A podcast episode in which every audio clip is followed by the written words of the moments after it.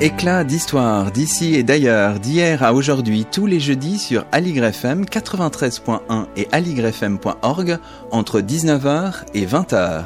Au micro, Luc Dérault.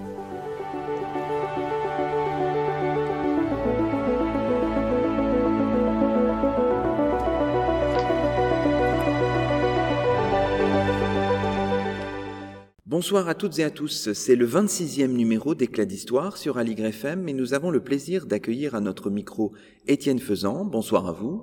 Bonsoir Luc Dérault. Étienne Faisan, vous êtes docteur en histoire de l'art, post-doctorant au sein du LABEX Écrire une histoire nouvelle de l'Europe et vous assurez le commissariat scientifique de l'exposition Henri II, Renaissance à Saint-Germain-en-Laye, une exposition qui vient tout juste de s'ouvrir au musée d'archéologie nationale au château de Saint-Germain-en-Laye et qui est présenté jusqu'à la mi-juillet prochain. Et c'est précisément à Saint-Germain que nous enregistrons cette émission consacrée au roi Henri II et à la cour de Saint-Germain, résidence royale très appréciée, au temps pas toujours heureux de la Renaissance. Nous remercions la direction du musée pour son accueil. Alors peut-être euh, en votre compagnie, Étienne Faisan, commençons par présenter de manière un peu générale l'exposition dont vous assurez le commissariat scientifique. Donc une exposition Henri II à Saint-Germain, pourquoi? Il faut rappeler quelques événements historiques eh bien, pour commencer. Eh bien, tout d'abord, parce que nous sommes à un moment un peu particulier par rapport à Henri II, puisqu'il est né le 31 mars 1519. Et donc, vous voyez qu'à quelques jours près, nous sommes au jour des 500 ans de sa naissance.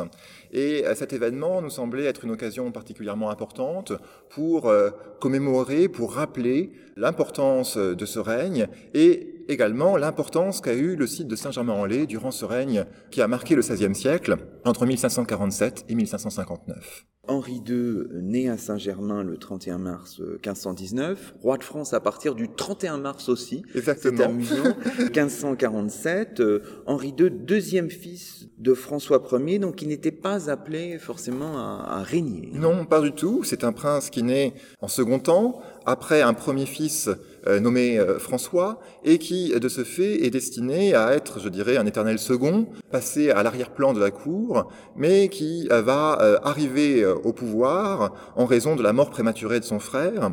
Et cette position seconde a également pour conséquence que s'il a eu longtemps une enfance reléguée à l'arrière, et eh bien pour nous également, il reste assez mystérieux dans, sa jeune, dans son jeune temps, puisque euh, les chroniqueurs ne se sont pas empressés de noter les faits et gestes de ce jeune prince relativement euh, secondaire à leurs yeux. Nous sommes ici dans le, le château de Saint-Germain, plus précisément dans la, la chapelle. On l'a un petit peu oublié, mais à l'époque d'Henri II, et même déjà un peu à l'époque de François Ier, Saint-Germain-en-Laye est une résidence royale appréciée. Hein. Effectivement, euh, aujourd'hui, si on demande à quelqu'un de citer les grandes résidences royales de l'Ancien Régime en France. Un certain nombre de noms peuvent venir à l'esprit. Évidemment, Versailles sera sans doute souvent cité, Fontainebleau également. Si on remonte au Moyen Âge, peut-être même Vincennes sera euh, assez rapidement euh, évoqué. Et Saint-Germain-en-Laye, en revanche, paraît bien oublié. Alors qu'au contraire, Saint-Germain-en-Laye a eu une position extrêmement importante et a euh, évidemment Versailles n'arrive que tardivement, mais a souvent dépassé ses autres résidences par l'intérêt que leur ont montré les différents souverains. Vous citiez par exemple François Ier, qui évidemment pour la Renaissance a un nom particulièrement éclatant et bien connu euh, encore aujourd'hui de façon générale. Et François Ier, quand on pense à lui, quand on pense au château, on pense bien sûr au Val-de-Loire, euh, à des résidences extraordinaires comme Chambord, euh, ou d'autres résidences qu'il a pu utiliser en Val-de-Loire également, comme le château de Blois, où il fait de grands travaux. Et si on reste sur l'île de France, je pense qu'essentiellement on pensera à Fontainebleau, où bien sûr le nom de François Ier éclate encore aujourd'hui au quotidien. Et pourtant, il faut rappeler que François Ier, déjà, a passé plus de temps à Saint-Germain-en-Laye que dans toutes ses résidences. On pourrait euh, vous donner des chiffres, mais je ne veux pas vous accabler avec euh, ce genre de détails. Mais euh, Saint-Germain-en-Laye est déjà, sous François Ier, la deuxième résidence du roi. Il passe le plus de temps à Paris, et ensuite, immédiatement, à Saint-Germain-en-Laye, et Fontainebleau ne vient qu'en troisième position. L'exposition que vous présentez ici euh, est composée de différents objets. Alors, on l'imagine, il a fallu euh, tout un temps de préparation pour vous. Une exposition, ça se pense à la fois en amont, pendant, et puis aussi, évidemment, en aval. Alors, vous avez euh, sollicité un certain nombre de, de prêts de différentes institutions. Alors, d'où viennent ces, ces objets qui nous sont présentés à l'occasion de cette exposition, Étienne Faisan? Eh bien, d'un certain nombre de prêteurs assez divers. Je dois dire d'emblée que le sujet a tout de suite euh, été reçu de façon très positive et que nous avons eu des réponses dans l'ensemble très favorables. Et je voudrais donc remercier ici tous les prêteurs. Mais euh, si je ne citerai pas tout le monde, il faut quand même citer un certain nombre de prêts tout à fait remarquables. Bien sûr, des, collections nationales avec le musée de l'armée qui a consenti des prêts très importants et, le visiteur est ainsi accueilli par une armure ayant été utilisée par Henri II qui est particulièrement impressionnante. Le musée national de la Renaissance au château d'Écouen que je ne saurais également euh, trop inviter vos auditeurs à aller voir, qui nous a également prêté des objets tout à fait merveilleux la Bibliothèque nationale, euh, les archives nationales, mais aussi euh, des prêteurs que euh, l'on connaît moins. Et je voudrais ici notamment euh, signaler que nous exposons un superbe tableau prêté par le musée du Puy, du Puy-en-Velay, le musée Crozatier, qui est vraiment un tableau extrêmement marquant et peu connu euh, d'Henri II, ou encore le musée des tissus à Lyon, qui nous a consenti deux prêts tout à fait exceptionnels. Et puis enfin, je ne saurais pas oublier le Palais Pitti euh, à Florence, qui dépend du musée des Offices, et qui nous a prêté deux tableaux en pied d'Henri II, tout à fait remarquables également, et euh, dont la venue euh, en Île-de-France est un événement, puisque cette paire de tableaux n'était pas revenue en France depuis la fin du XVIe siècle. C'est donc, je crois, une pierre que de les voir revenir donc ici en Île-de-France euh, aujourd'hui pour nous. Bien sûr, une exposition de cette envergure, euh, c'est un certain nombre de, personnes qui se mobilisent hein, sur le dossier. Vous assurez le commissariat euh, scientifique, deux commissaires généraux, mais aussi euh, l'ensemble du musée euh, d'archéologie nationale ici à Saint-Germain qui est mobilisé pour cette exposition. Tout à fait. Donc euh, le commissariat général est assuré par le directeur du musée d'archéologie, Hilaire Multon, et à, à, côté de lui, le directeur du musée, du musée national de la Renaissance, Thierry Crépin-Leblond. Et puis, comme vous le disiez, je peux le dire car je suis moi-même extérieur à ce musée d'archéologie nationale, je suis simplement présent pour l'exposition. L'exposition a été portée et produite par le musée d'archéologie nationale qui l'a tenue à bout de bras. Et euh, la plupart des éléments ont été produits directement en interne par les équipes du musée. Et je dois dire que j'ai été marqué par euh, le talent et le professionnalisme de ces équipes. Et je voudrais notamment souligner que l'ensemble de la scénographie a été imaginé et conçu en interne par la chargée de production des expositions du musée, Annabelle Palignac. Et j'invite vraiment euh, vos visiteurs à découvrir son talent qui est tout à fait frappant. Bon, et moi je dirais, euh, à titre extérieur aussi, qu'on est remarquablement accueillis ici. Et donc on remercie tous les organisateurs de cette exposition. Alors, revenons maintenant peut-être, si vous voulez bien, sur l'histoire ou les histoires du, du château de Saint-Germain. Alors c'est un château qui euh, n'est pas un château Renaissance, qui a une histoire euh, plus, plus ancienne. Il faut, il faut peut-être le rappeler d'abord, euh, Étienne Faisan. Tout à fait. On pourrait faire remonter les origines à Robert le Pieux au XIe siècle, qui fonde sur le site ici un prieuré dédié à Saint-Vincent et Saint-Germain, d'où le nom. Mais c'est surtout Louis VI le Gros qui établit ici une résidence vers 1124, qui est la date du premier acte qu'il passe ici à Saint-Germain in Palacio Nostro.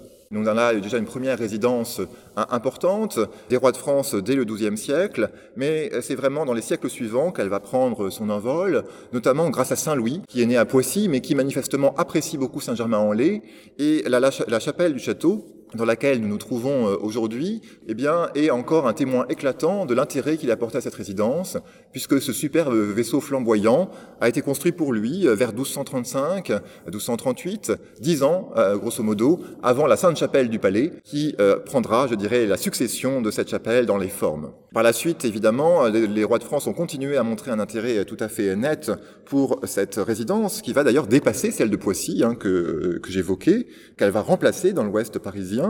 Et on voit notamment euh, une belle trace lorsque, euh, en 1346, le prince noir, au début de la guerre de Cent Ans, donc les, armées anglaises incendient euh, le château. On voit qu'immédiatement, le roi de France le fait relever, puisqu'il est à nouveau habitable en 1351. Et Charles V, dans les années suivantes, le fait à nouveau largement fortifié et complété, si bien que l'on voit toujours l'intérêt des souverains pour cette résidence. Alors il faut tout de suite évidemment nuancer ce point en disant que la seconde phase de la, guerre de Cent Ans, qui voit les rois de France partir vers le Val-de-Loire, évidemment entraîne un déclin, un désintérêt pour le château de Saint-Germain-en-Laye. Mais néanmoins, euh, je voudrais signaler un fait tout à fait, je crois, marquant et qui est symptomatique de quelque chose. C'est qu'en 1514, eh bien, alors que Louis XII est établi de façon euh, euh, relativement constante en Val-de-Loire, on décide d'organiser le mariage de sa fille aînée, Claude de France, avec euh, l'héritier présomptif de la couronne, François, comte d'Angoulême, notre futur François Ier, ici même à Saint-Germain-en-Laye. J'avoue que j'ignore, à titre personnel, pourquoi on a fait ce choix, pourquoi tout d'un coup la cour se déplace pour venir ici, à Saint-Germain-en-Laye, dans cette chapelle bâtie par Saint-Louis, pour célébrer cette union. Il y a sans doute évidemment une raison choisie derrière cela, mais en tout cas, cette décision est très symptomatique du renouveau ici qu'on voit de Saint-Germain-en-Laye et qui va euh, s'affirmer dans les années suivantes. Oui, alors ça s'affirme effectivement sous, sous François Ier, qui décide d'un certain nombre aussi de transformations du, château. Effectivement, François Ier, je l'ai dit, habite ici euh, très souvent, en moyenne 31 euh, jours par an à Saint-Germain-en-Laye, donc un mois par an. Il est 40 jours par, par an à Paris, donc vous voyez qu'on est là encore dans des chiffres assez importants. Il va longtemps habiter dans les vieux logis médiévaux, ceux sans doute de Charles V, qui sont restés en place, voire des logis plus anciens également qui avaient été conservés, donc dans des conditions euh, qui devaient être assez médiocres pour le roi de France, assez flamboyant que l'on reconnaît en François Ier et qui tellement euh, la bâtisse. Mais finalement, en 1539, à la fin de son règne, il lance la reconstruction euh, du château qu'il confie à Pierre Chambige, architecte euh, bien connu, fils de Martin Chambige, l'architecte des cathédrales, comme on dit aujourd'hui. Et Pierre Chambige s'était déjà fait remarquer, euh, aussi bien pour des travaux gothiques, à la cathédrale de Senlis par exemple, que comme l'un des grands architectes du style nouveau qu'il avait déployé au château de Chantilly pour Anne de Montmorency. Alors, si on regarde un peu ce, donc ce règne, hein, le règne de François Ier, c'est 1515-1547. On l'a dit tout à l'heure, euh, Henri né en 1519, euh, il devient l'héritier du royaume à partir de 1536 euh, seulement. Alors après une période assez, importante, parce que finalement on connaît, vous, vous le disiez tout à l'heure assez mal, l'enfance d'Henri II, après une période difficile parce que les princes, donc François et Henri, vont être un moment prisonniers en Espagne en application du, du traité de Madrid, c'est entre 1526 et 1530. Il y a une période là qui est extrêmement euh, douloureuse pour la royauté et personnellement pour, euh, pour Henri et son frère François. Oui, tout à fait. Euh, c'est là un épisode qu'il faut absolument avoir en tête pour comprendre ce qui sera sans doute ensuite le caractère d'Henri II. Mais il faut rappeler donc la défaite très lourde qu'a connue la France à Pavie en 1525, voilà la capture du roi, et que l'année suivante, donc par ce traité de Madrid, on impose pour la libération du roi la remise d'otages, à savoir le dauphin de France, l'héritier du trône, le jeune François, mais également au choix soit douze grandes personnalités du royaume, soit également le deuxième fils du roi, donc notre Henri.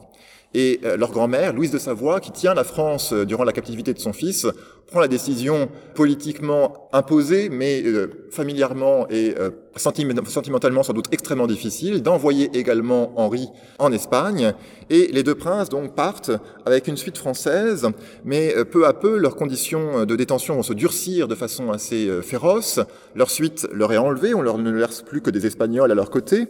Et euh, on va peu à peu les enfermer dans des conditions de plus en plus difficiles. Et on sait par exemple qu'en 1528, ils sont enfermés dans deux pièces, très pauvrement aménagées, sans tapisserie, dans des conditions donc très difficiles, qui horrifient le, premier Français qui parviendra à les revoir quelque temps par la suite. Alors une période importante ces années, euh, la seconde moitié des années 1520, 1533, c'est le mariage avec euh, Catherine de, de, Médicis. Tout à fait. Et là encore, il faut rappeler, une fois encore, qu'à ce moment-là, Henri n'est pas destiné à régner, c'est le second fils de France, et c'est donc dans cette perspective que son père décide de le marier euh, avec une jeune femme, Catherine de Médicis, qui est euh, l'héritière des Médicis, famille donc qui euh, gouverne Florence avec des titres divers depuis un certain temps, et qui est surtout à ce moment-là non seulement porteuse des droits qu'elle peut avoir sur les possessions euh, des Médicis, mais également on dit la nièce par commodité, en fait c'est une parente plus éloignée, du pape Clément VII, qui dans le jeu politique européen est évidemment une personnalité majeure,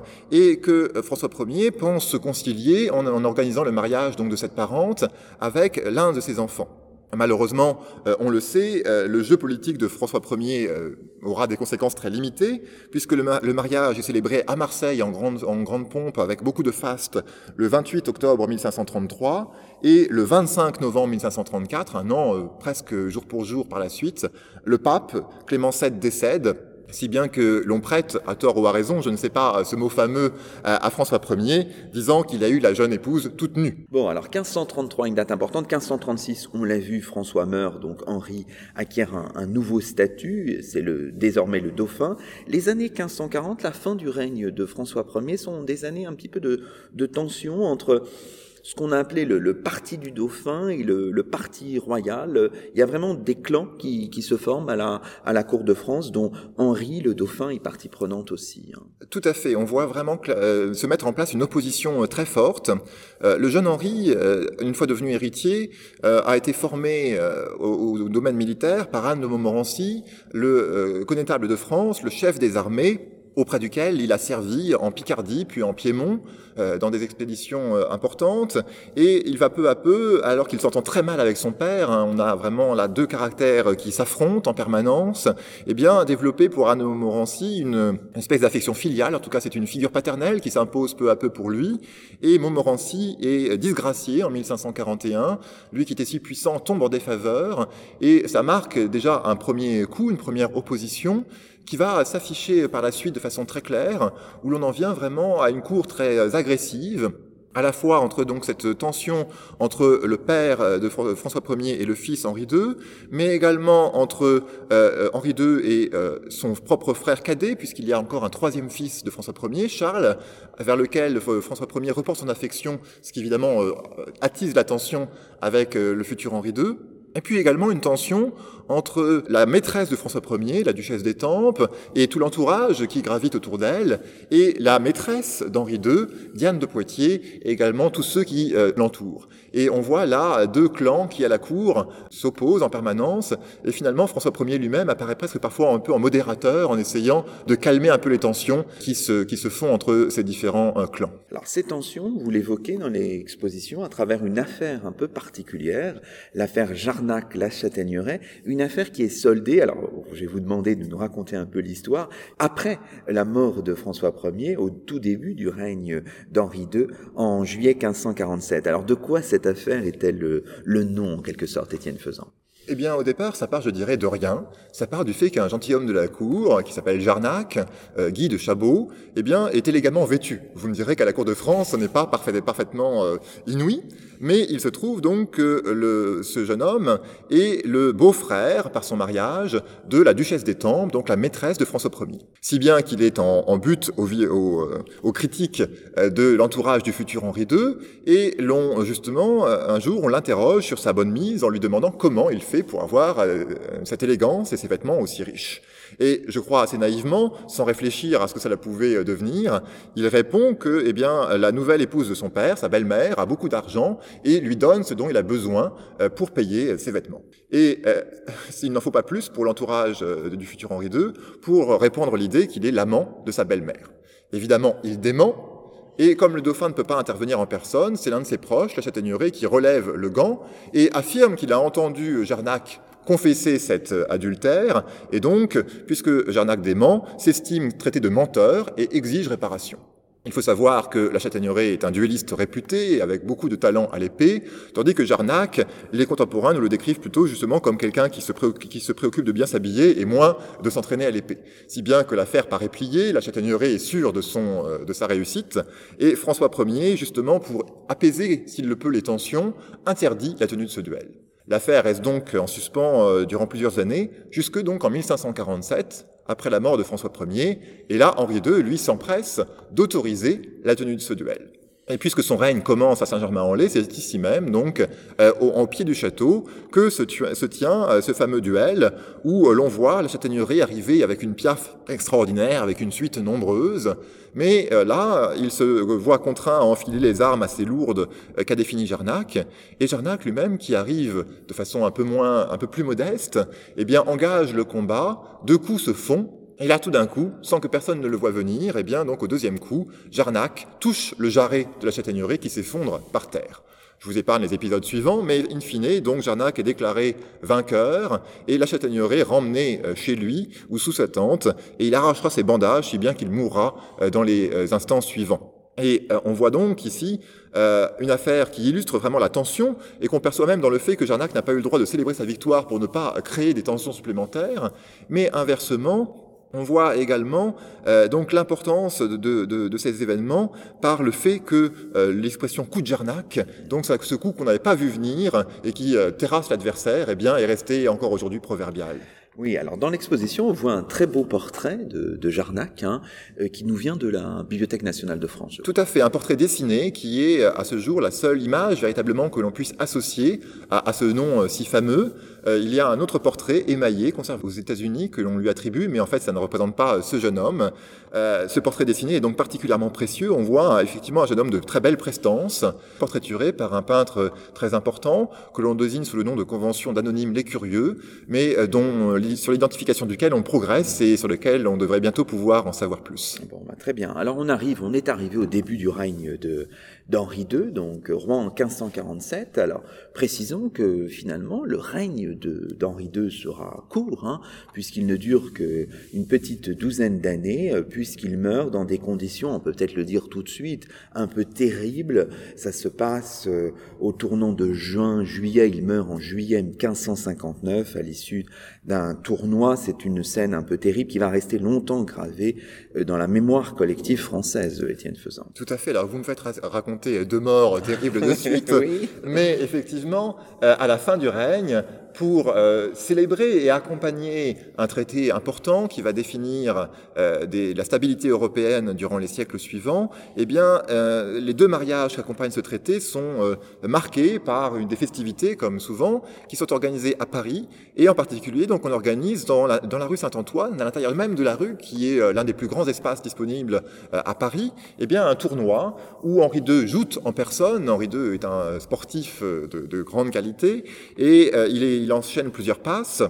Euh, et finalement, la dernière qu'il exige d'avoir, eh lui sera fatale, puisque son adversaire, euh, Montgomery, par un incident euh, malheureux hein, dont il n'est pas responsable, voit sa lance se ficher en partie dans l'œil du roi, qui va agoniser durant dix jours dans l'hôtel des Tournelles, à l'emplacement de l'actuelle place des Vosges, où on l'a transporté. Voilà, une fin de règne tout à fait tragique et, prématurée, bien sûr. L'exposition, maintenant, si on la parcourt un petit peu, commence par, notamment par une série de, de portraits euh, qui euh, déploient en quelque sorte une iconographie euh, royale, au vocabulaire parfois un peu différent. Hein. On voit très bien, par exemple, dans les portraits du, du palais Pitti, dans le portrait du palais Pitti d'Henri II, qui date de 1558, hein, il me semble, de la fin des années 1550, une iconographie royale qui, qui se déploie, qui va être amenée à, à, perdurer, à avoir un, un, certain succès, mais dans d'autres portraits, on a une autre iconographie. Enfin voilà, vous avez voulu croiser, je pense, si j'ai bien compris, des, des, vocabulaires iconographiques un peu différents. Oui, car ce qui euh, finalement frappe dans ce règne d'Henri II d'un point de vue euh, des arts et même de la politique, c'est l'importance et euh, l'ambition qu'on a eue pour l'image du roi. il y a une volonté de propagation et de diffusion de l'image du roi qui est tout à fait exceptionnelle qui dépasse de loin ce qu'on a fait durant, dans les règnes précédents, et ce qui dépasse également de loin, ce qui est peut-être plus remarquable, ce qu'on a fait dans les règnes suivants. Il faudra attendre ensuite plusieurs décennies avant de voir les rois de France réinvestir autant le champ de l'image. Et euh, cela passe donc d'abord, euh, vous l'évoquez, par les portraits peints, pour lesquels plusieurs types vont être définis, vont se succéder au cours du règne. On expose par exemple un portrait très important euh, conçu par François Clouet en 1553 sous la forme d'une des versions qui est conservée aujourd'hui au château de Chantilly, un prêt tout à fait euh, important et je remercie évidemment l'équipe de Chantilly. Euh, qui nous montre, euh, conçu par François Clouet, le peintre de la cour, le roi dans ses habits noirs et blancs, qui sont ses couleurs emblématiques. Et le même François Clouet, en 1558, définira effectivement, comme vous l'avez rappelé, un nouveau type, évoluant, faisant évoluer aussi en raison de l'évolution même du roi, qui cinq ans plus tard a besoin d'une nouvelle iconographie. Eh bien, euh, toujours en noir et blanc, mais avec une disposition différente, un, un, grand portrait en pied ou un col blanc au-dessus d'un habit noir, met en valeur les traits du roi qui s'imposent et ce type, donc, qui aurait pu encore évoluer, il va justement devenir très important parce que, comme on l'a rappelé, Henri II meurt l'année suivante, en 1559, et cette, cette, iconographie qui était déjà destinée à être diffusée et qui déjà euh, circulait, va être de ce fait la dernière, et Catherine de Médicis, va en quelque sorte, si vous me passez l'expression, eh bien s'imposer en prêtresse du souvenir par la suite et va euh, s'employer à diffuser largement l'image du roi en choisissant précisément cette iconographie, ce type de 1558. Et donc ces grands portraits en pied du Palais Pitti sont aujourd'hui euh, le plus beau euh, souvenir de cette iconographie. Sans doute y en avait-il d'autres, mais on ne les a pas conservés. Mais ceux-ci donc sont peints vers 1570 dans l'entourage de François Clouet et ont été offerts à l'une des petites filles donc de Catherine de Médicis et d'Henri II. Oui, alors euh, quand on regarde justement cette ce vocabulaire, cette iconographie déployée. On est frappé aussi, on le disait tout à l'heure, par ce portrait conservé au musée Crozatier du Puy-en-Velay, qui daterait, si on regarde en tout cas la date qui est mentionnée sur, le, sur la toile elle-même, de 1555, et qui est assez intéressant parce que c'est un portrait frontal d'Henri II. C'est tout à fait effectivement extraordinaire, car si euh, on regarde les portraits du XVIe siècle français, on est très souvent de trois quarts, éventuellement dans des positions euh, légèrement euh, de biais autres, mais ici, le portrait est effectivement totalement frontal. On a une composition très géométrique, avec le roi qui vous regarde de face, et qui est presque dérangeant d'une certaine manière par cette image inhabituelle. Et on ne s'explique pas vraiment ce choix, tout à fait unique, sans équivalent, mais néanmoins on a une hypothèse qui me semble assez intéressante, qui est d'y voir une réponse, une réplique au fameux portrait d'Henri VIII, le roi d'Angleterre, par Holbein, où effectivement le roi s'impose également par sa frontalité, mais il faut noter qu'elle est même moins poussée que sur ce portrait d'Henri II, qui va encore plus loin dans euh, l'aspect très hiératique ici euh, du souverain. Alors, euh, poursuivons un peu notre cheminement. Évidemment, dès le début du règne, et en même temps, ce faisant, parcourons votre, votre exposition, donc dès le début du règne, il y a une reconfiguration politique, une nouvelle distribution des, des faveurs. Alors c'est intéressant parce qu'elle est matérialisée en quelque sorte par la redistribution des espaces du château de Saint-Germain, lieu de résidence royale, comme on l'a rappelé. Le début du règne d'Henri II est marqué par un certain nombre d'événements euh, importants qui ont fait réagir, je dirais, l'Europe entière, puisqu'on d'ailleurs on les connaît aujourd'hui essentiellement par les dépêches des ambassadeurs qui écrivent à leurs maîtres respectifs à travers l'Europe. Et on voit que donc dès les premiers jours du règne, euh, à la suite de la mort de son père le 31 mars 1547 à Rambouillet, Henri II se précipite ici même à Saint-Germain-en-Laye, où il va entièrement repenser euh, les plus hauts postes de l'administration et du pouvoir. Il va renvoyer euh, beaucoup de proches de son père, ce qui prolonge évidemment ce climat de tension très fort qu'on évoquait tout à l'heure, et au contraire nommer aux positions clés des proches, euh, des gens en qui il a toute confiance. Cela semble assez naturel, mais il faut souligner que c'est là un bouleversement bien plus important que ceux qu'on a connus dans les règnes précédents, où évidemment il y avait des remplacements, mais pas avec une échelle aussi prononcée. Et donc, dès les premiers jours, comme je le disais, eh bien, Henri II rappelle notamment le connétable de Montmorency, que j'ai évoqué tout à l'heure, donc disgracié, qui attendait depuis six ans euh, euh, de revenir au pouvoir et qui est désormais euh, tout puissant, le premier personnage de la cour après le roi par son envergure politique. Et euh, comme vous l'évoquiez, eh bien, ce redéploiement, euh, cette nouvelle mise en avant de, personnages neufs, eh bien, va s'incarner dans le château de Saint-Germain-en-Laye, résidence royale euh, de, de, première importance et également donc la résidence des premiers jours du règne. nous avons en effet à ce sujet la chance unique pour le XVIe siècle français de conserver un registre de comptes qui décrit tous les travaux qui sont faits au château durant les trois premières années du règne. Alors longtemps, c'est un document qui a été euh, ignoré par les historiens de l'art et les historiens tout, tout court, parce que c'est un peu rébarbatif à lire, si vous voulez. Euh, on nous décrit des fenêtres à changer, des serrures à modifier parce qu'elles sont cassées, donc ce n'est pas extrêmement excitant quand on lit euh, chaque passage. Mais en général, eh bien, comme on justifie ces paiements, on nous dit que la serrure a été changée à la chambre de Monseigneur le Connétable, qui est au-dessus de la chambre de son épouse, et ainsi de suite. Et donc, par un petit jeu de puzzle, on finit par reconstituer et savoir qui habite où dans le château. C'est là encore un élément totalement unique, on n'a pas d'équivalent. Ailleurs, on, on avait réduit à des suppositions. Ici, on le sait. Et donc, on voit très bien que, pour rester sur l'exemple de Montmorency, eh bien, le connétable habite exactement face au roi. Lorsque vous entrez par l'entrée principale du château, que vous montez le principal escalier, au premier étage, vous arrivez à l'appartement du roi. Il faudrait pas dire le mot appartement, hein, qui est une, invention plus récente, mais que j'utilise euh, ici par facilité. Et cet appartement, donc, se déploie avec une salle, puis ensuite la chambre du roi au bout, et de l'autre côté, en symétrie, face au roi. Vous avez d'abord la salle du conseil où se tiennent les conseils du roi, donc pièce politiquement extrêmement importante, et au bout la chambre d'Anne de Montmorency, qui est donc vraiment vis-à-vis -vis du souverain. Et d'ailleurs, on voit que assez vite, hein, dans quelques mois ou pire années, eh bien, cette salle du Conseil devient également nommée la salle de Monseigneur le Connétable. Et donc, on voit qu'il y a vraiment ces deux logements, celui de Montmorency même finalement un peu plus grand que celui du roi, qui se font face. Et les visiteurs ne pouvaient pas être insensibles à ce message en voyant que Montmorency tenait un rang aussi élevé à la cour. Oui, et disons aussi que Diane de Poitiers n'est pas non plus très mal logée à Saint-Germain. Non, au contraire, elle est vraiment euh, parmi ces personnages euh, de première importance qu'on a voulu mettre en avant au début de l'exposition, avec également le maréchal de Saint-André et euh, le duc de Guise, futur duc de Guise, alors duc d'Aumale, qui habite également des emplacements stratégiques. Et Diane de Poitiers, elle, s'impose par plusieurs éléments. Son logement est particulièrement grand, une surface tout à fait considérable. Elle a également une chapelle dans son appartement. Elle a également une salle, euh, deux pièces qui sont par ailleurs réservées vraiment au roi et à la reine et à quelques privilégiés membres de la famille royale. Et euh, en outre, son appartement, donc avec toutes ses euh, facilités et cette ampleur, est situé juste sous celui de la reine, dans un jeu de correspondance tout à fait symptomatique et qui peut participer de l'affichage ici de la position neuve d'une maîtresse presque officielle finalement. Alors pendant ces, ces premières années, vous le dites aussi dans la première partie de cette exposition, Saint-Germain, c'est le royaume des enfants, parce que les enfants royaux y naissent et y séjournent aussi quand on veut les, les protéger des maux du temps, par exemple la peste, Étienne Faisan.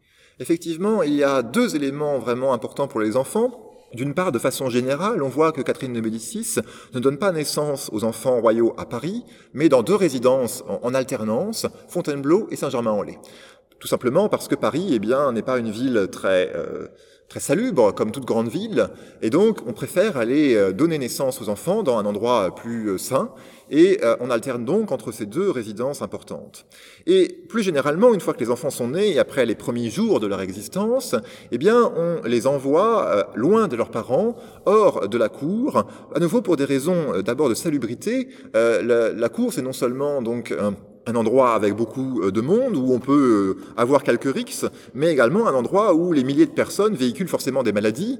Et euh, le soin d'éloigner les enfants de ces pestilence et miasme, eh bien, amène euh, le, désir de les placer dans des châteaux éloignés, loin, où on peut être également dans des lieux réputés euh, pour leur air, euh, notion très importante au XVIe siècle. Et Saint-Germain-en-Laye étant placé au bord d'un plateau balayé par les vents au-dessus de la Seine, eh bien, l'air y est réputé particulièrement bon. Si bien que dès les premiers jours du règne, tout en annonçant qu'il fera à Saint-Germain-en-Laye, sa principale résidence, qu'il dit officiellement, eh bien, Henri II décide également d'y installer ses enfants en permanence. Et donc, les premières années du règne, ils sont là toujours, sauf lorsque la peste éclate à Saint-Germain-en-Laye, auquel cas, évidemment, on les évacue pour quelque temps avant de les renvoyer ici euh, sur place. Oui, alors on, le voit là, euh, tout cela, tout ce dont nous parlons à travers euh, des très beaux, l'évocation de ces enfants, des très beaux portraits, je pense à un émail de François II, enfin présentant euh, François II, un portrait de Charles de France avec euh, un chat euh, qui vient de Chantilly, et puis aussi à travers un, un acte de baptême de Marguerite de France le baptême date du 15 juin 1553. Marguerite était née le 14 mai précédent. Alors c'est un document d'autant plus émouvant qu'il a été retrouvé il y a peu de temps finalement. Oui, tout à fait. Parmi donc les, les, enfants royaux euh, nés à Saint-Germain-en-Laye, il y a Marguerite qui est passée à la postérité un peu grâce à Alexandre Dumas sous le nom de Reine Margot, donc un personnage qu'on a aujourd'hui tous en tête. Et euh, je souhaitais au début de l'exposition exposer, à défaut de l'acte de baptême lui-même, euh, une copie de cet acte de baptême, puisque c'est une copie tardive qui a été euh, microfilmée puis numérisée et que l'on, qui est connue aujourd'hui utilisée par les historiens. Et en allant aux archives de la ville de Saint-Germain-en-Laye, que je voudrais remercier également ici, parce que la ville nous a consenti également des prêts euh, très importants, l'archiviste communal est allé fouiller dans le coffre-fort euh, de la ville où sont conservés euh, les documents particulièrement prestigieux qui entourent l'histoire de Saint-Germain-en-Laye, et elle est tombée sur un registre qu'elle a rapporté en me disant, mais j'en ai une autre version, et là, en voyant l'écriture, c'est très clairement le, registre original, le registre du XVIe siècle, et donc on a désormais la chance d'avoir à nouveau l'acte de baptême de la reine Margot, qui est aussi assez intéressant parce que euh, on imaginerait quelque chose d'un peu prestigieux, très euh, joliment calligraphié, et en fait c'est écrit dans la marge du registre de façon euh, pas particulièrement soignée, et il faut en effet souligner que comme l'indique l'acte, eh bien le baptême est célébré non pas par le curé de la paroisse, mais par l'archevêque de Sens, et si bien que Le, curé n'a pas dû, sur le moment, penser, j'imagine, en tout cas c'est l'explication que, que je fais, à écrire comme il le faisait d'habitude dans le registre, et que ce n'est que quelques jours plus tard qu'il a dû réaliser qu'il fallait absolument, évidemment, inclure ce baptême à, figurer dans ce registre obligatoire. Euh, si bien qu'on a désormais un témoignage très émouvant ici de, de cet événement. Bon, bah très bien. Ce que je vous propose de faire, c'est de marquer une pause musicale dans cette émission Éclat d'Histoire, avec un titre proposé par l'ensemble Gilles Binchois, c'est Le Printemps sur Aligre FM.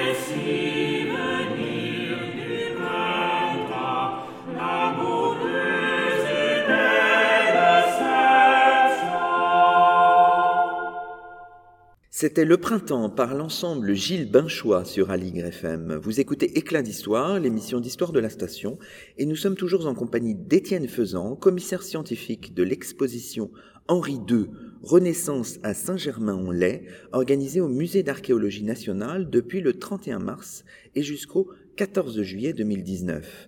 Alors on a évoqué les débuts du règne d'Henri II. Évidemment, ce faisant, nous avons cheminé dans l'exposition dont vous assurez le commissariat scientifique, euh, Étienne Faisan. Alors, euh, présentons un peu les choses de manière euh, générale. Henri II, à Saint-Germain-en-Laye, on le disait, il y passe 711 jours au cours de son règne, soit près de deux mois par an. Vous l'avez rappelé, c'est le lieu où il réside le plus devant Paris, devant Fontainebleau, Villers-Cotterêts, etc. Et ce qui amène évidemment à effectuer un certain nombre de, de travaux au château il s'agit, vous le dites dans le remarquable, superbe catalogue qui accompagne l'exposition, il s'agit de parachever en quelque sorte l'œuvre de François Ier. En effet, on l'a rappelé, François Ier a fait rebâtir le château à partir de 1539, si bien que lorsque Henri II monte sur le trône, il hérite d'un château tout neuf, tout juste terminé, et donc pour le château lui-même, il n'a pas grand-chose à faire, essentiellement des décors intérieurs qu'il va faire compléter, avec des boiseries aujourd'hui entièrement disparues, mais que, euh, qui étaient sans doute de très grand luxe d'après ce que l'on sait, et notamment de très gros travaux dans la chapelle du château où nous nous trouvons euh, avec vous, euh, puisqu'il va notamment faire aménager une superbe tribune en forme d'arc de triomphe en bois dans le fond de la, de la tribune, de la, de la, de la chapelle. Mais à côté de cela, autour du château lui-même, il va s'employer à compléter, je dirais, ce qu'avait fait son père. Et l'un des premiers travaux, d'ailleurs, qu'il fait réaliser, avant même la mort de son père, ce qui est assez euh, amusant, son père est déjà très malade, donc on ne le voit pas lancer ce type de travaux, mais Henri II fait compléter le jeu de paume aménagé dans les fossés du château, dont on complète les murs afin de pouvoir installer de grandes toiles, afin de protéger les joueurs du soleil et de pouvoir jouer par tout temps. Parce que c'est quelqu'un qui apprécie beaucoup ce jeu de paume. Hein. Effectivement. Alors, euh, euh, Henri II est un enragé, je dirais, de la paume. C'est un joueur qui ne s'arrête jamais s'il le pouvait. Bon, Brantôme a des mots très forts à, ce, à cet égard. Et on le voit d'ailleurs très bien, même en dehors de, Saint-Germain-en-Laye, puisqu'on voit que dès les premiers jours du règne, la plupart des grands courtisans font aménager des jeux de paume, car ils savent très bien que s'ils veulent recevoir le roi euh, chez eux, eh bien, il leur faut un jeu de paume. Et à ce sujet, dans l'exposition, nous montrons un document euh, tout à fait euh, touchant, je trouve, qui est une quittance donné par un certain Pic de la Mirande, c'est l'arrière-petit-neveu de notre fameux Pic de la Mirandole, et ce Pic de la Mirande a gagné au jeu de paume une petite fortune, 1125 livres pour ceux qui euh, fréquentent les sommes du XVIe siècle, c'est vraiment beaucoup d'argent, et on voit qu'il a perdu ce jeu, cette somme, au jeu de paume de Saint-Germain-en-Laye, le roi donc ayant pour une fois raté son coup. Alors dans les aménagements que, fait Henri II pendant, son règne à Saint-Germain. Alors il y a quelque chose qui est très intéressant, c'est le, également le logis des, bêtes sauvages. Alors il faudrait peut-être euh, présenter un petit peu ce, logis des bêtes sauvages qui est évoqué, on le rappelait tout à l'heure, avec deux splendides tissus présentés dans l'exposition Le combat de l'ours notamment, la chasse aux cerfs, euh, la compagne, qui viennent du musée des, tissus de, Lyon. En effet, dès les premiers mois du règne, Henri II fait aménager une structure euh, relativement rudimentaire euh, dans son dessin architectural, mais qui est néanmoins conçu par son architecte favori, Philibert Delorme, qui est disposé juste au bord du plateau qui domine la Seine, et où sont installées huit euh, cages euh, différentes, alignées les unes à côté des autres, fermées par le haut, avec juste une trappe par laquelle on peut glisser de la nourriture, afin de renfermer donc les bêtes sauvages, c'est-à-dire les animaux féroces de la ménagerie royale. On y met des ours, comme vous le signalez, mais également des lions, des lionnes, des tigres, ou même des taureaux féroces, qui, vont donc être mis dans ces cages et qui disposent chacun d'une petite cour juste devant la cage où ils peuvent être allés euh, dans la journée euh, sans doute. Et chacune de ces petites cours est reliée à une vaste cour euh, où on peut faire rentrer donc certains de ces animaux afin qu'ils s'affrontent. Alors évidemment, c'était quelque chose qui peut euh, nous choquer, euh, mais euh, c'est là alors l'un des plaisirs les plus appréciés de, la cour. Et nous citons notamment une lettre rédigée par l'ambassadeur du duc de Mantoue au moment où l'on fait le premier, sans doute, grand combat d'animaux dans cette, structure. Et il nous dit que c'est le plus beau passe-temps du monde. Et on voit donc le goût pour cette activité qu'on illustre, comme vous l'avez rappelé, par une très importante et très intéressante broderie que nous avons vraiment la chance présenter, c'est tout à fait exceptionnel et donc vraiment s'il faut venir la, voir. Elle est donc euh, commandée euh, en 1553 par Diane de Poitiers pour son château d'Annette, dans un cycle de huit pièces de broderie devant représenter les plaisirs du roi Henri, euh, réalisé par donc l'un des plus grands brodeurs de la cour, Robert Mesté, qui, qui brode en or, en argent et en soie.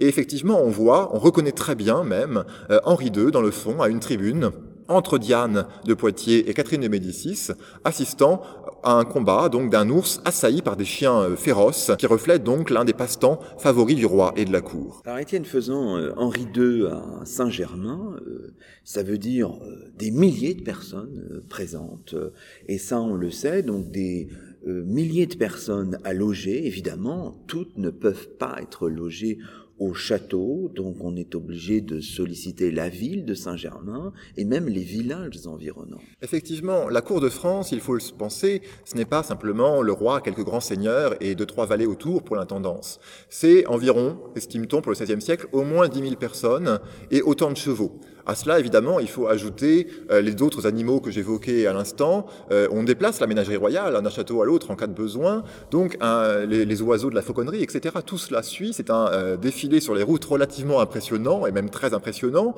Et lorsque l'on s'abat, et il n'y a pas d'autre mot finalement sur un territoire, c'est toute une intendance pour faire tenir tout cela.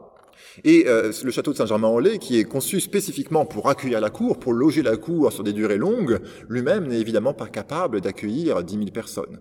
Euh, il y a, grosso modo, hein, dans le château, 50, 50 logements, plus 30 dans la basse-cour, qui n'est pas une basse-cour destinée à mettre euh, des, des vaches hein, et, des, et, des, chevaux, mais vraiment une basse-cour où on loge des grands seigneurs.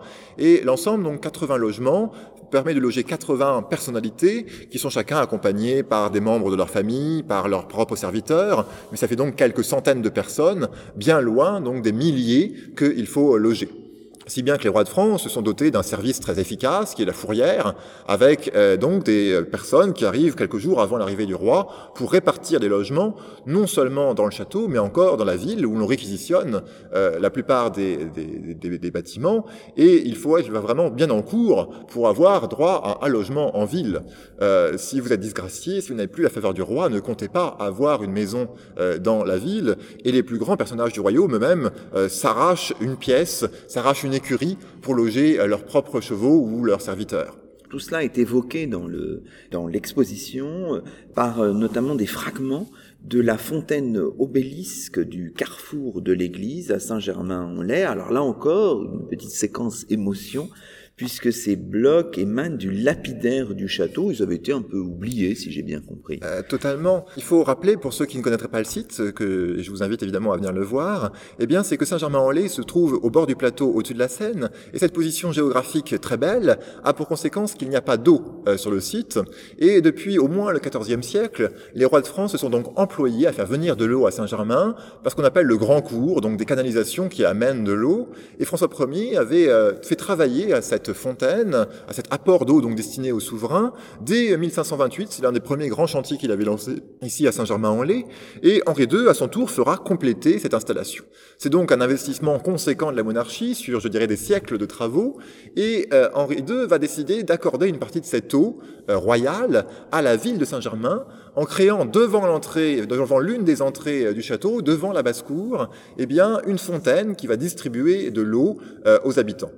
Et cette fontaine, elle ne va pas simplement être, je dirais, de l'eau qui jaillit, mais on va la magnifier par une structure tout à fait remarquable, qui est un grand obélisque chargé de l'emblématique du roi, de son monogramme, de son initiale, de couronne, et justement couronné par une sphère, par un globe surmonté d'une couronne de type impérial. Donc vous voyez tout un programme iconographique et emblématique, c'est le roi qui offre l'eau au Saint-Germanois, au cas où on ne l'aurait pas compris, et ça rappelle évidemment les obélisques chargés d'emblèmes euh, assez similaires que l'on construisait en toile ou et en bois pour les entrées, donc ces grandes manifestations dans lesquelles le roi entrait dans les villes de son royaume. Et donc on a là ici la même choix symbolique euh, pétrifié dans la pierre pour rester en permanence à Saint-Germain-en-Laye et cette fontaine, donc si importante, que l'on connaissait par deux dessins euh, du XVIIIe siècle, eh bien, elle a été détruite à la fin de ce siècle, on ne sait pas exactement quand, un peu avant la Révolution, et euh, elle était donc réputée euh, disparue.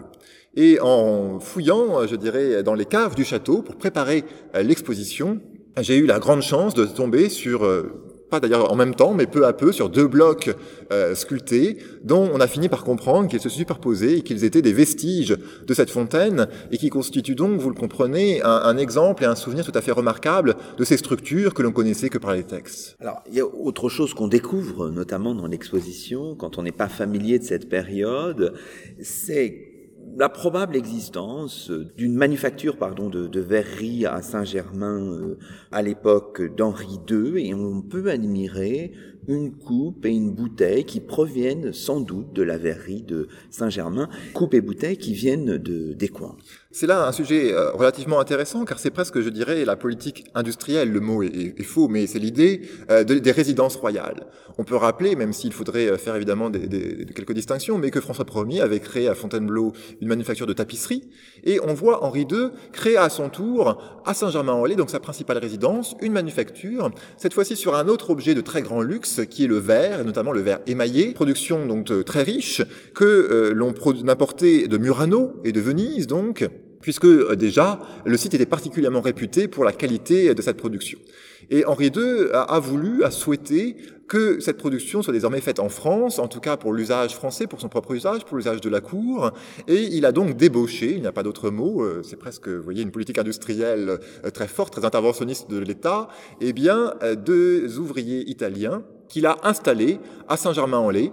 Il leur a accordé des privilèges, donc un monopole de fabrication dans son royaume, et leur a fourni une maison à Saint-Germain-en-Laye, à quelques mètres du château, où on a construit des fourneaux et où ils ont donc entrepris de produire des verres émaillés de grande qualité. Henri II donc a protégé cette manufacture tout au long de son règne, et on sait qu'après sa mort, Catherine de Médicis a continué à leur accorder sa protection, et l'on sait que dans son inventaire après décès, donc de celui de Catherine de Médicis, eh bien, sont mentionnés des bouteilles et des verres de la fabrique de Saint-Germain. Et justement, donc, le Musée national de la Renaissance conserve deux pièces qui, par leur forme, par leur décor, se rattachent directement aux productions vénitiennes avec lesquelles elles rivalisent sans aucun problème et qui portent très clairement les armes de Catherine de Médicis, si bien qu'on a euh, tendance à penser, c'est assez logique, qu'il s'agit de productions faites à Saint-Germain-en-Laye pour la reine de France. Une dernière question peut-être euh, en votre compagnie, Étienne Faisan. Euh, alors finalement, si on avait synthétisé les choses, si on essayait de comprendre une journée type d'Henri II, à Saint-Germain. Alors, euh, quelles sont les, activités de la journée? Est-ce que vous pourriez un peu nous, nous faire le déroulement d'une journée à Saint-Germain pour Henri II oui, parce qu'on a la chance d'avoir un, certain nombre de témoignages, parfois ponctuels par des éléments euh, précis qui se rapportent à Saint-Germain ou que l'on peut recouper au fur et à mesure, mais aussi par des grands documents transversaux, je dirais, à, commencer par une lettre fameuse de Catherine de Médicis, écrite sans doute à Henri III, en tout cas à l'un de ses fils, où elle explique ce qu'était la bonne journée du bon roi Henri, en l'érigeant donc en modèle pour ses enfants. Euh, on en a d'autres, on a différents ambassadeurs également qui laissent des descriptions de la témoignage de journée, si bien que c'est un peu idéal, je dirais parfois, mais ça donne malgré tout la trame, et on se rend compte que ça s'applique extrêmement bien à Saint-Germain-en-Laye, et donc on voit vraiment que le château a été conçu dans la perspective de permettre cette journée idéale. Euh, le roi se lève évidemment dans sa chambre le matin, s'il y a dormi en tout cas, et c'est là, dans sa chambre, euh, que se réunit tout d'abord autour de lui, après son lever, le Conseil des affaires, qui est donc le conseil privé, pourrait-on dire, avec un terme nouveau, euh, autour du roi, où avec ses proches, il va définir les grandes orientations politiques et militaires du royaume.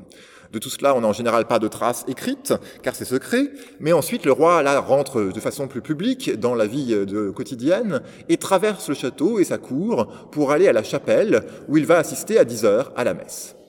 Ensuite, si le temps le permet, il, va, peut, il peut se promener quelque temps, puis à 11 heures, il remonte chez lui, dans sa salle, où il va dîner en public, avec une presse relativement monstrueuse qui s'agglutine autour de lui. Euh, la cour de France est connue pour sa familiarité et la façon dont on peut approcher le roi de façon euh, très importante. Euh, par la suite, au moins deux fois par semaine, nous dit Catherine de Médicis, le roi donnait audience, et donc à nouveau, dans cette euh, section publique de la journée, celui qui avait euh, un besoin, s'il n'a pas pu lui remettre un placé sur le chemin de la chapelle, ce que l'on fait également souvent, eh bien, pouvait se présenter devant lui pour solliciter la bonté du roi. En même temps, euh, ou dans, les euh, heures suivantes, se tient un autre conseil qu'on appelle au XVIe siècle souvent privé, mais qui là, en fait, est beaucoup plus large et qui euh, se tient donc hors de la présence du roi, dans la salle du conseil, où les principaux conseillers, donc définis par le roi, vont régler des problèmes qui n'ont pas besoin de la présence du souverain, parfois des problèmes aussi tout simplement juridiques, puisque le, le conseil du roi a une dimension de justice importante, et tout cela donc permet la bonne gestion du royaume. Le roi, lui, passe chez la reine, où, selon les mots de Catherine de Médicis, il tient une façon de cour, c'est-à-dire que la cour des hommes se réunit enfin avec celle des femmes et que l'on discute. Et Brantôme m'assure que le roi avait un art tout à fait euh, élevé de la conversation. Le roi peut ensuite avoir euh, un temps privé qu'évoque Catherine de Médicis, euh, dont elle ne précise pas la nature, mais que l'on peut comprendre par les activités là proprement privées du souverain. Puis ensuite, vers 3 heures, il part en promenade, et c'est à ce moment-là qu'il peut faire les activités sportives qu'il affectionne, aller chasser, aller au jeu de paume, aller faire d'autres jeux, ou encore donc tous autres sortes de divertissements qui ont une visée évidemment personnelle, mais également une visée politique que souligne Catherine Médicis à nouveau. Euh, il faut donner du divertissement à la cour et, épuiser en quelque sorte les membres de la cour pour éviter qu'ils n'aillent faire autre chose qui pourrait euh, déplaire au souverain. Par la suite, euh, le roi rentre pour souper cette fois-ci dans le même protocole que le midi, mais euh, en famille parfois, en tout cas c'est ce que suggère euh, Catherine, et ensuite peut à nouveau tenir la cour auprès chez, chez, sa femme, ou plusieurs fois par semaine, trois fois sans doute, tenir un bal dans la salle du bal du château, qui est effectivement une pièce tout à fait somptueuse, auquel il faut aller jeter un coup d'œil, car le volume même témoigne encore aujourd'hui de l'éclat de la cour de France. Effectivement, à côté de la familiarité que j'évoquais, c'est cet éclat qui frappe chez les ambassadeurs, où il souligne un luxe sans équivalent, des, débauches de tissus d'or et, de, pierres précieuses qui impressionnent et dont ils ne connaissent pas d'équivalent, des styles et qui éclatent évidemment particulièrement dans les fêtes les plus importantes que l'on donne à Saint-Germain-en-Laye.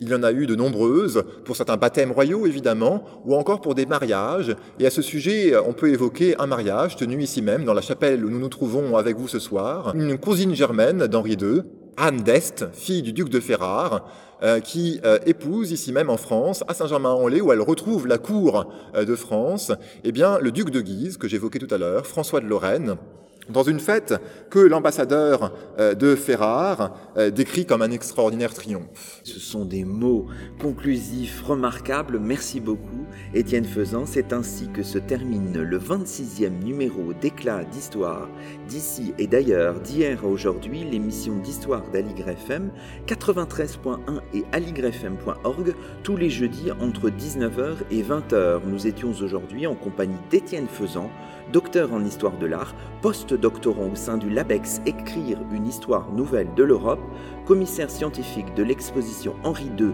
Renaissance à Saint-Germain-en-Laye, une exposition très recommandable qui vient tout juste de s'ouvrir au musée d'archéologie nationale au château de Saint-Germain-en-Laye et qui est présentée jusqu'au 14 juillet 2019.